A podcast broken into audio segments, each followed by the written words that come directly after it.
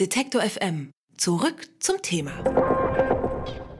Humboldt sei der universellste Publizist seiner Zeit gewesen, sagt die Münchner DTV-Verlegerin Claudia Baumhöfer. Er sei der internationalste Schreiber, Publizist, Denker, Wissenschaftler. Das wäre ihr in diesem Ausmaß nicht bewusst gewesen. Der war zum Beispiel mit amerikanischen Präsidenten befreundet oder die frühen Anti-Amerikanisten. Sollte man heute lesen, Hegel beispielsweise, wirft mit diesem schwierigen transatlantischen Verhältnis, was wir gerade haben, auch noch mal ein anderes Bild auf unsere Situation. Regt Claudia Baumhöfer an. 97 Prozent der Texte sind seit Humboldts Tod nie editiert worden. Für den Humboldt-Forscher und Mitherausgeber Oliver Lubrich ist es außergewöhnlich, dass bei einem prominenten Autor wie Alexander von Humboldt so viele Texte zu entdecken waren. Das sind eben Artikel, die erschienen sind in nicht nur in äh, Berlin und Paris und Zürich und Wien, sondern in äh, Bogotá und New York, aber auch in Bombay und äh, Sydney.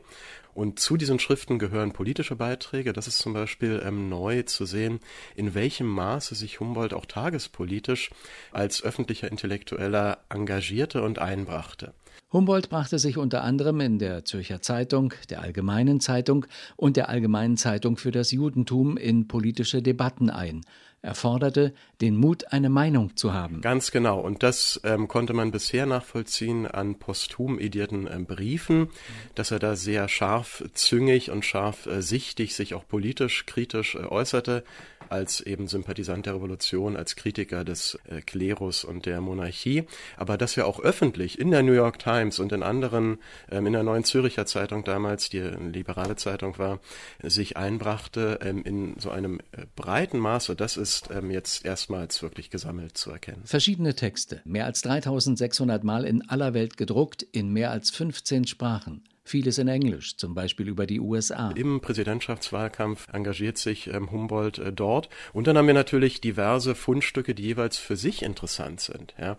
Humboldts erster Lebenslauf, den er quasi als Bewerbungsschreiben für den spanischen König formuliert hat, 1799, den haben wir in einer holländischen Übersetzung damals, das ist wohl der erste ähm, Druck. Die DTV-Ausgabe zeige, wie sich Humboldt über 70 Jahre entwickelte, so der Literaturprofessor. Er beginnt als ein junger Autor, der sich in einzelnen Fächern qualifiziert und während der Amerikareise dann vor allem dazu übergeht, verschiedene Wissensformen miteinander zu verbinden. Das heißt, das Klischee vom letzten Universalgelehrten ist eigentlich falsch, nicht wahr? Er ist einer der frühen Intellektuellen, die schon beginnen, die ausdifferenzierten Fächer wieder zusammenzuführen. Bis heute prägt seine Vorstellung davon, dass Wissenschaft auf Erfahrungen in der Welt beruht und die Grenzen einzelner Disziplinen wie Botanik, Geologie oder Zoologie überschreiten muss, das Verständnis von Bildung in Deutschland. Tausend Texte, das sind tausend verschiedene biografische Erklärungen. Wie verschieben sich die Interessen von der Botanik, zum Beispiel der zur Zoologie?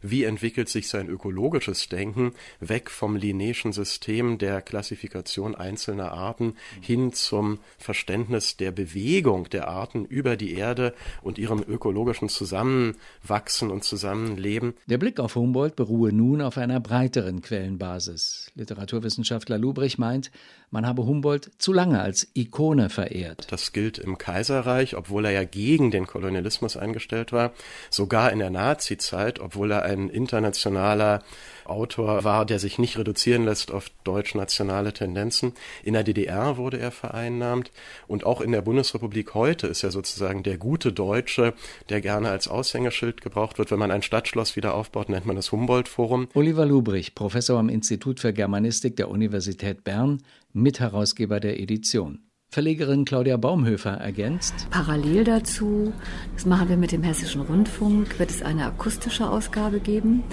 und die wird anders gestaltet sein. Also dort werden Wissenschaftler von heute befragt werden, was Humboldt heute tun würde, welche Haltung er zu, einer, zu bestimmten Disziplinen hätte. Und es wird eine Online-Ausgabe geben. Die Wissenschaft wird unterstützt von der Universität Bern, von den Eidgenossen, was ich auch toll finde. Wissen Sie, man fragt sich ja immer, was bleibt? Was sind die Dinge, von denen man unbedingt noch möchte, dass sie in der Welt sind? Und zwar in einer Form, die man verstehen kann, die für Menschen einen Zugang bedeutet zu diesem Wissen der Welt Und das ist ja ein Weltwissen. So mündet dieses Forschungsprojekt in eine Sammlung von Artikeln, Abhandlungen, Beschreibungen und Korrespondenzen in 15 Sprachen. Auf fünf Kontinenten wurden die Texte wiedergefunden. Sie sollen 2019 zu Alexander von Humboldts 250. Geburtstag publiziert werden. Alle Beiträge, Reportagen und Interviews können Sie jederzeit nachhören im Netz auf detektor.fm.